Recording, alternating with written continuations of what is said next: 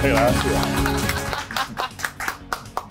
Así es, con gran alegría, como dice nuestra productora Gabriela Bonilla, recibimos a Dionis Sánchez, un hijo del sur. Ustedes saben que yo soy sureña, pues muy encantada y muy agradecida de tenerlo aquí por primera vez en una nueva mañana. Bueno, y yo muy encantado y sorprendido con esa bienvenida. Es un placer estar aquí, la Condesa, Israel y Colombia. Un placer con todos los dominicanos que nos ven y nos escuchan a través de este programa. Yo le decía al senador porque yo tengo tantas esperanzas. Yo sé que en este juego al final los sureños ganaremos. En este juego que tenemos toda la eternidad prácticamente esperando y específicamente nosotros aquí en República Dominicana, tanta belleza, tanta riqueza, senador, específicamente en su provincia, ¿cuándo es que nos vamos a hacer ricos con el turismo en el sur? ¿Cuándo la vida de la gente va a cambiar? Bueno, nosotros no esperamos hacernos ricos, pero sí que la población pueda vivir. Y tenemos grandes esperanzas porque mañana, precisamente mañana, el presidente de la República va a un acto histórico en la provincia de Pedernales, donde va a dar el primer Picasso, el primer palacio, en definitiva, va a anunciar qué es lo que se va a hacer en Pedernales.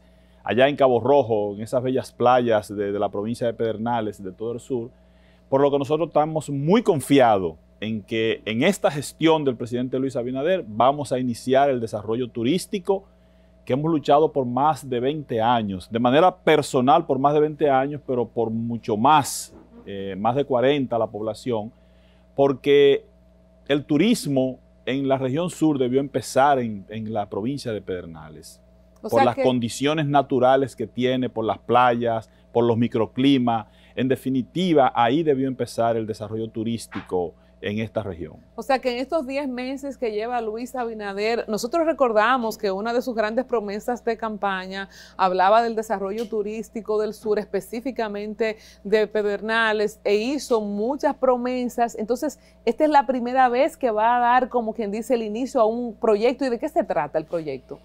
Mira, eh, eh, todo, hay todo un plan, un master plan en una primera etapa que va desde Cabo Rojo hacia Pedernales. Nosotros en muchas ocasiones hemos dicho que Pedernales tiene más de 100 kilómetros de playa, que no es solamente Bahía de las Águilas, porque con Bahía de las Águilas, que es una marca país, que son apenas 8 kilómetros eh, de playa, claro que es una playa paradisíaca, única en este país, pero asimismo está Playa Blanca, Cabo Rojo, La Cueva y la Isla Beata, por lo tanto, nosotros podemos darnos el lujo de dejar a Bahía de las Águilas sin tocar, solamente para llevar los, eh, los visitantes y desarrollar la otra parte que tiene que ver con la provincia de Pedernales. Nosotros estamos eh, confiados, va a iniciar desde Cabo Rojo, como te digo, hasta Pedernales la primera etapa. Muy importante porque esto incluye la población, pero además el aeropuerto que se va a construir. ¿Se va a hacer un aeropuerto? Sí, se va a construir entonces en el municipio de Oviedo, que esto incluye los dos municipios, uno que tendrá de 4.000 habitaciones y el otro que tendrá el aeropuerto y esto es verdaderamente crear fuentes de riqueza, fuentes de empleo, que es lo que en definitiva nosotros buscamos. Y este proyecto del aeropuerto, ¿se tiene ya algunos datos preliminares? ¿Cuándo inicia? ¿Cuánto costaría? ¿Se va a, ya proceder con el tema? Yo entiendo que el presidente de la República hará los anuncios mañana, pero él siempre nos dijo a nosotros que era, era indispensable hacer las dos cosas, porque hacer una sola eh, no puede ser, tiene que ser las habitaciones, y el aeropuerto, porque, uno depende de la otra. de Barahona, ¿verdad? Que es el próximo. Eh, más de 100 kilómetros y sobre todo una carretera muy accidentada. O sea, es una de las carreteras de este país que más curvas tienen, tanto verticales como horizontales. Eh, por lo tanto, tú no puedes traer un turista 8, 7, 9 horas y luego transportarlo 3, 4 horas a distancia. Y el que Dios nos libre con todos los accidentes que pasan en nuestras carreteras. El aeropuerto quedará, como está planificado, a 20, 25 eh, minutos de donde estarán los hoteles. Senador, cuando usted dice el turismo debió empezar en Pedernales por toda la belleza, la riqueza, yo no sé si es mito o si son leyendas urbanas, que uno ha escuchado, no, que los empresarios del este no quieren que el sur se desarrolle, no, que no le conviene a ninguno de los polos ya desarrollados, que Barahona se quiere levantar, es que si el sur prende, se, todo se vuelca para allá. ¿Qué desierto hay en eso? ¿Ha habido intereses realmente para que no se desarrolle el turismo, específicamente Bahía de las Águilas, Pedernales? Mira, yo creo que sí lo, lo ha existido, sin embargo, yo creo que es un punto equivocado, porque este país tenemos que venderlo como todo junto. O sea, no puede ser competir entre nosotros mismos, una región contra otra, sino el país contra otros países de la región. Porque si un turista vino al este, le gustó el este, ya conoció el este, entonces quiere conocer el sur. Además, nosotros estamos inclinados en que en estas playas de Pedernales se haga un, un, turismo diferente al todo incluido, un turismo de alta escala que por lo general deja más, es más beneficioso y protege más el medio ambiente. Por lo tanto, yo no creo que hay necesidad de que nadie boicotee lo que puede hacerse en esta parte de, del país. Pero entonces ahora sí, senador, ahora sí se va a permitir que se desarrolle el sur. Ya no hay forma de frenarlo. No hay forma de frenarlo. No hay forma de seguir viviendo con tanta pobreza al lado de tanta riqueza que inclusive nosotros en una ocasión hicimos una promoción de esa naturaleza. O sea, la pobreza que vive esta región, que es una de las regiones más pobres del país, porque yo siempre hablo de la región, porque es una combinación Barahona, Bauruco, Independencia y Pedernales, porque debe hacerse el circuito completo que está compuesta de todos esos microclimas y que acercará a Santiago a través de San Juan, que debe hacerse esa carretera también porque el desarrollo es necesario hacer las vías para, para poder comunicar el, la, todas las no regiones. No hay suerte, tuvimos un presidente sanjuanero y no la hizo. Cogió miedo. No la hizo. Cogió miedo. Dios mío, vamos a pasar con su anuencia a la mesa, que nuestros compañeros Condesa Israel tienen preguntas también para nuestro invitado, el senador Dionis Sánchez, del día de hoy. Saludarlo, Dionis, y de una vez entrar en materia. Y la pregunta al respecto de la posibilidad de que se desarrolle Pedernales en materia de infraestructura, aeropuerto y turismo es eh, cómo afecta la situación fronteriza a Pedernales y qué medidas en alguna en, ocasión de lo que estamos viviendo con Haití, eh, se piensan tomar al respecto de la situación con, Haití? Mira, Haití es una bomba de tiempo y que nosotros hemos vivido de espalda a esa realidad, de espalda al negocio, de a la migración, de espalda al tráfico, de a todo lo que se da por esa frontera. Y nosotros hemos planteado que debe hacerse un muro, pero un muro de industrias en toda la línea fronteriza. Es la mejor forma de tú contener a los dominicanos que vivimos en la frontera a que sigamos viviendo en la frontera, pero además de que los haitianos no vean la necesidad de tener que salir para Santiago, para el este, para la capital, porque si tú le llevas la fuente de empleo ahí mismo, ellos no tendrán que salir de su territorio. O sea, y esto lo he conversado con algunos inversionistas eh, que, han estado, que han estado en la zona, sobre todo chinos, y, hay mucho interés en esta parte. Nosotros tenemos que diseñar una estrategia como país para el tema fronterizo, porque si no, es un tema que le estamos dejando a las futuras generaciones que posiblemente se resuelva de manera violenta si nosotros no damos una solución hoy día a esa situación. ¿Cómo puede eso afectar ahora mismo un proceso de negociación con, con, con los posibles inversionistas? No, lo que, lo que no, no, es afectar, es podemos sacarle beneficio. Lo que tenemos que diseñar el plan para sacarle beneficio a que el turista que vaya a esa región también pueda visitar de manera formal y regular Haití y venderlo como una opción. Porque nosotros en definitiva tenemos que sacarle provecho a, ese, a, a esa realidad que tenemos. Lo que pasa es que como país no le hemos dado la importancia que debemos darle a esa situación que repito, es una bomba de tiempo. Pero ¿cómo hacer un, quiero meterme en la pregunta de Israel, ¿cómo hacer un combo con un país donde usted no tiene con quién sentarse a la mesa a negociar o a trabajar un tema? Porque sería muy bueno hacer un dos por uno, hacer un combo. Yo he estado en ferias de turismo internacionales, trabajaba en un canal de turismo internacional y Haití va con sus stands, Haití vende turismo, señores. O sea, aunque uno no lo crea, claro. Haití está en el mercado también turístico, pero ¿con quién negocia uno? Sí, mira, el, el, problema principal de Haití es el interlocutor válido. No hay interlocutor válido. A mí me ha tocado lidiar situaciones, yo fui cónsul en, en, en Haití, eh, tengo una tía dominico-haitiano que la adoro, eh, hija de mi abuelo, y yo la quiero como eh, mi tía querida, Lolota, muy, muy famosa en esa zona de, de Anzapitre. Pero la verdad es que en Haití hay un problema serio de interlocutores. Sin embargo, yo creo que hay soluciones y hay alternativas. Nosotros, tiene playas muy buenas, muy bonitas, esa parte costera de, de, de Haití.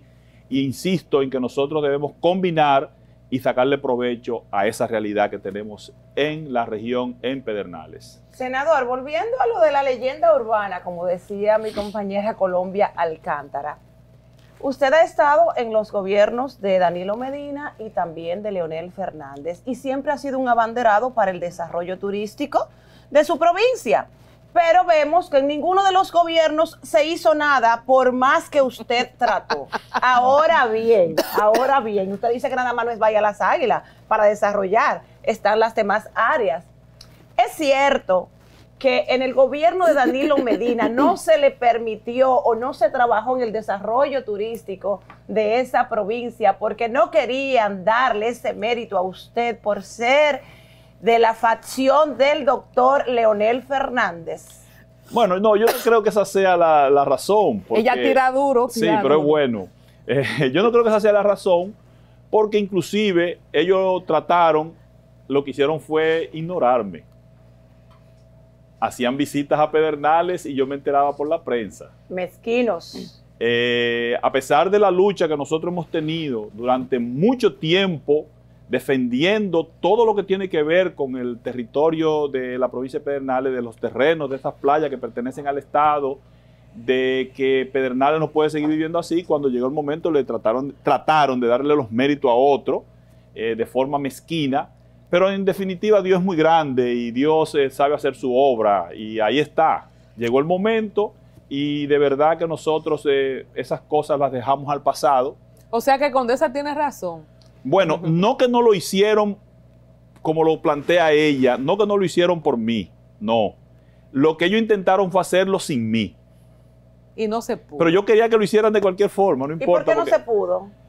Bueno, en definitiva había un tema muy difícil con el tema del terreno, de las tierras, que es un proceso que hemos luchado por más de 20 años. Acuérdense aquel asentamiento sagrario que hicieron en medio de terrenos eh, que nada tienen que ver con agrícola, que se hizo en el gobierno de Balaguer, que después en el gobierno de Leonel eh, esa, se trató de echar para atrás, que al final eh, es una lucha que hemos tenido de más de 20 años y debo decir que en el gobierno de Danilo la Suprema Corte de Justicia finalmente una sentencia devolviendo esos terrenos al Estado Dominicano. Con mucha presión de los medios, de, nosotros. de, todos, ¿eh? de todos. Eso no fue una voluntad del gobierno, no, ¿eh? No, no, no, no, de todos. O sea, al final los terrenos eh, turísticos sagrados volvieron a las arcas nacionales. Recuerden que el presidente Danilo en principio intentó hacerlo una combinación, creo que era 60-40, eh, si mal no recuerdo, 60-40, 60 para los que habían ocupado los terrenos y 40 para el Estado. Yo salí diciendo que era una solución agridulce, pero que aún siendo una solución nosotros la íbamos a apoyar porque necesitábamos que se crearan fuentes de empleo. Pero la sociedad eh, salió al frente, rechazó eso y hubo que darle para atrás. O sea que durante todo este tiempo fue imposible hacerlo por el tema de los terrenos. Hablemos de política ya que muy acertadamente Condesa ha traído el tema de facciones, de quién es de Leonel, de quién es de Danilo. El senador Dionis Sánchez, haciendo una retrospectiva, ganó en la boleta morada. Mucha gente cuestionó, pensó, se le acusó de traidor, se quedó con Danilo, no se fue con Leonel, o se quedó en el PLD para después irse. ¿Cómo fue ese tránsito, haciendo un poco, mirando hacia atrás? ahí tendríamos que ver muchas cosas, porque si no pasa lo que sucedió el 6 de octubre, nosotros todos amábamos el PLD, empezando por el presidente Leonel Fernández que se vio obligado, y digo obligado porque yo lo viví en carne propia, se vio obligado a tener que salir porque ya no tenía sentido que siguiéramos en el, en el PLD. ¿Por qué usted no se fue junto con él en ese momento? Cuando sucedió el tema, nosotros habíamos ganado una candidatura que el pueblo dominicano, el pueblo de Pedernales había puesto en mano nuestra a pesar de los pesares, a pesar de tener todo un gobierno con instrucciones claras y precisas de que había que hacer perder a Dionis Sánchez, como había que hacer perder a otros, pero esas eran instrucciones precisas. pero muy determinada por el alto mando, por el presidente de la República, dirigida a funcionarios sentados, esto hay que hacerlo de esta forma. Pero yo lo oí usted con su boca apoyando a Gonzalo y en los actos, ¿y cómo era que usted estaba en ese partido? Continúo y ellos le hacían entonces ese papel por delante y detrás mandaban porque estaban juntos, se supone. Continúo diciéndole que entonces nosotros, al ganar esa candidatura, fue un momento difícil, eh, lo conversamos en su momento y decidimos hacer un intento, a pesar de los pesares, por quedarnos. Pero pusieron un candidato paralelo en el PRD que apoyaba a, Danilo a la, senaduría. Y en varias ocasiones yo fui y le dije, si mantienen ese candidato, a mí no me exijan después lealtad. Así mismo, se lo dije a todos. El candidato que no pudo subir de un 5%, entonces lo mandaron a apoyar al del PRM faltando una semana. Esa fue la realidad que se vivió. Claro, claro. Pero lo terrible fue el proceso interno. El proceso interno fue lo, terrible, porque ya en el proceso del 5 de julio nosotros ganamos mm, eh, prácticamente sentado. Yo no hice afiche, yo no hice gorra, yo no hice eh, vallas. Se pusieron unas vallas porque el candidato presidencial quería que se pusieran esas vallas en la provincia de Pedernales, él y nosotros. Ahora en el proceso interno fue terrible. Fue un proceso yo nunca había vivido un proceso político como el que vivimos en el proceso interno, porque eran unas instrucciones claras y precisas a desaparecernos. Y aún así nosotros ganamos, el pueblo respondió y quiero decirle que de seis veces que nosotros hemos presentado como candidato hemos ganado cinco, cuatro como senador y una como diputado.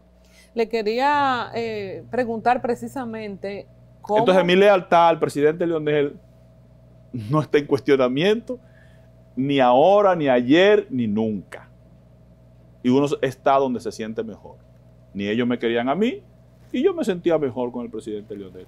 Senador, siguiendo con la política, veo que del viejo partido, como le llaman ustedes, los de la Fuerza del Pueblo, están pasando cada día más eh, miembros, tanto altos dirigentes como los de los cargos electos, diputados, regidores. Ahora bien, si es el nuevo partido, ¿No están ustedes supuestos, o lo están haciendo, tal vez me equivoco, evaluando a quién están recibiendo en su partido para que en el 2024 el pueblo no decida votar en contra porque ustedes están recibiendo a todos los miembros del partido en que el pueblo votó en contra para que gane Luis Abinader, porque es sabido por muchos que la victoria de Luis Abinader tiene mucho que ver con los votos de la fuerza del pueblo o de Leonel Fernández más bien con la división que se dio en el, en el PLD producto de lo del 6 de octubre. No hubiese triunfo del PRM sin el 6 de octubre. Antes del 6 de octubre, el 5, el 4, el 3 de octubre,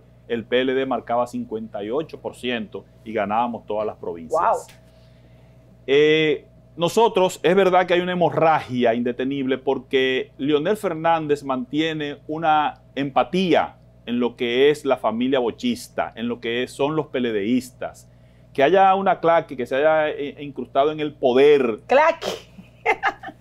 y que haya tratado de desaparecer el trabajo hecho por el presidente Leonel y esa simpatía a lo interno del PLD es otra cosa. Sin embargo, esa relación ese afecto que tiene eh, los peledeístas por el presidente Leonel se manifiesta permanentemente y en la medida que se están dando cuenta que las posibilidades de volver al poder es con Leonel, entonces han estado pasando. Recientemente dos regidores de Cotuí y una diputada de Ocoa, de Ocoa que mantienen el ritmo que ha venido sucediendo y la fuerza del pueblo creciendo vertiginosamente para convertirse en una fuerza mayoritaria y la principal fuerza de oposición hacia las elecciones de 2024 con el mejor candidato, el de mayor experiencia para lidiar esta crisis. Y es bueno que se sepa que el presidente Leonel ha ganado tres veces, dos de ellas desde abajo. Cuando ha sido necesario llamar ese cuarto bate a que venga a solucionar la crisis en este país, el pueblo dominicano no se ha equivocado y ha llamado al presidente Leonel Fernández, como lo hará ahora en el 2024. Pero senador, los peloteros se retiran, ese cuarto bate no tiene retiro, no hay otros líderes dentro de la fuerza del pueblo. No, me- Usted mira- ha sido senador varias veces, es un buen speaker, tenemos al senador de San Cristóbal, Franklin Rodríguez, tenemos a cantidad de gente, hay jóvenes que quizás uno ahora no lo, visi- no, no lo tiene visible, pero ¿por qué siempre Leonel ya fue presidente tres En la veces política es el pueblo que retira. y no lo ha retirado todavía? No, al contrario, el pueblo quiere que el presidente Leonel, necesita que el presidente Leonel, en una crisis como la que está viviendo, Leonel dijo muy claro, en el 12, cuando él se fue, cuando él terminó, eh, se, se retiró para fines de retirarse. ¿Usted cree? Sí, sí, sí, sí. Con la sí. constitución arregladita. Totalmente lo creo, porque yo creo en él eh, y, y sé que es así, pero las circunstancias y un grupo que quiso desaparecerlo a él y desaparecer el trabajo que había hecho y trajeron a Quirino y hicieron todo lo que pudieron hacer tratando de, de- de- de- de aniquilarlo. Fíjate lo duro que es el presidente Leonel. Con No, todo es y más eso, duro que Rambo. con todo y eso sigue vivito políticamente y te repito que el pueblo dominicano es quien retira y no ha decidido retirar. a Leonel. Bueno, senador, dicen que el pueblo pide a gritos y vuelve y vuelve y vuelve a Lionel. Ahora bien, he escuchado por ahí que de ser necesario, la fuerza del pueblo haría una alianza en el 2024 con el PLD. Yo no quisiera pensar que eso sea cierto. En política se hace, lo, te voy Lo a responder yo, te voy a- lo que conviene. Por ejemplo, senador, este escenario, Abel Martínez, candidato del PLD, amigo de ustedes, los leonelistas, se quedó ahí, pero uno como que no está muy claro, con muy buen perfil. Y Leonel Fernández, la Fuerza del Pueblo. Y Luis Abinader con una posible reelección. ¿Con quién va a negociar la Fuerza del Pueblo? Es que le acabo de decir que los PLDistas añoran al presidente Leonel. El alianza va a ser de la, de la base del PLD. Ok. el no pueblo. PLDista con el presidente Leonel, que ve sus esperanzas de volver a poder con Leonel O Fernández. sea, no el partido. Oye, oíste Colombia, no alianza es el partido. de ese pueblo PLDista que se está manifestando permanentemente con el presidente Leonel y la fuerza del pueblo. Yo quiero rescatar un análisis muy brillante que hizo mi compañera Condesa. ¿Y qué tal si ese pueblo dominicano que mayoritariamente decidió, se hastió de las mañas del PLD, cuando la fuerza del pueblo, captando cada vez más recursos del PLD, se reconforme, diga, no, porque esas son la misma gente, yo no los quiero. ¿No han contemplado ustedes eso? Mira, el PLD en sus inicios fue un tremendo partido, con disciplina, con las reglas de juego claras, con el respeto a los demás compañeros. Eso comenzó a, perderse a partir del 2012. Condesa, presta atención. A partir del fuerte, 2012, esté fuerte. a partir del 2012 comienza a- a romperse eso. Si nosotros nos vamos a parecer a ese PLD en sus orígenes, nosotros no tenemos problema. A lo que no queremos parecernos y por lo que salimos del PLD es a lo que terminó siendo el PLD. La cabeza. Claro, esa parte que dirigió el PLD que lo, que lo, que lo secuestró, a eso no queremos parecernos. Y Dionis. el presidente Leonel ha planteado muy claro que es un partido que tiene las reglas de juego claras, que debe ser, que debe haber respeto, que es plural, que es abierto y que todo aquel que venga decidido a trabajar tendrá un espacio donde crecer. En eso nosotros creemos y eso es la fuerza del pueblo. Y te repito, si eso se parece a lo que fue el PLD en sus orígenes, bienvenido sea. A lo que nunca, nunca aceptaremos parecernos es al PLD después del 2012 para acá. Hay una frase por ahí que, que popularizó Jean Alain Rodríguez que son todos los que están y están todos los que son. Y, y se habla de un acuerdo de, entre el PRM y la Fuerza del Pueblo al respecto de una supuesta justicia selectiva. ¿Qué usted tiene que decir de eso? Mira, yo no creo en eso, yo creo en el papel que está ¿Usted no cree que hay gente que debería estar preso en, el- en la Fuerza del Yo lo que, yo- bueno, yo lo que creo es, yo siempre que me hablan de justicia digo lo mismo. Nadie está por encima de la ley, ninguno estamos por encima de la ley y que se cumpla el debido proceso. Y todo aquel que tenga cuentas pendientes, que vaya a rendir cuenta. no hay al implícitamente un acuerdo de no sometimiento. No creo que haya ningún acuerdo, no lo hay. No lo hay. Y esas mujeres no, co- no cogen eso, no cogen corte, así que ahí no hay acuerdo. En 30 segundos que tenemos que irnos, ¿cómo se siente el senador en esta nueva versión de un Congreso con tantas caras nuevas? Bueno, ha sido una experiencia realmente interesante. Nos ha tocado jugar un papel eh, que no nos lo soñamos, no lo pensábamos, porque somos el de mayor mayor tiempo, no el de mayor edad, el de mayor tiempo en el Senado. Eh, estamos eh, corriendo para 18 años en, el Senado y nos ha tocado jugar un papel importante. Veo muchas personas con muchas condiciones, con muchas cualidades, tratando de hacer su papel.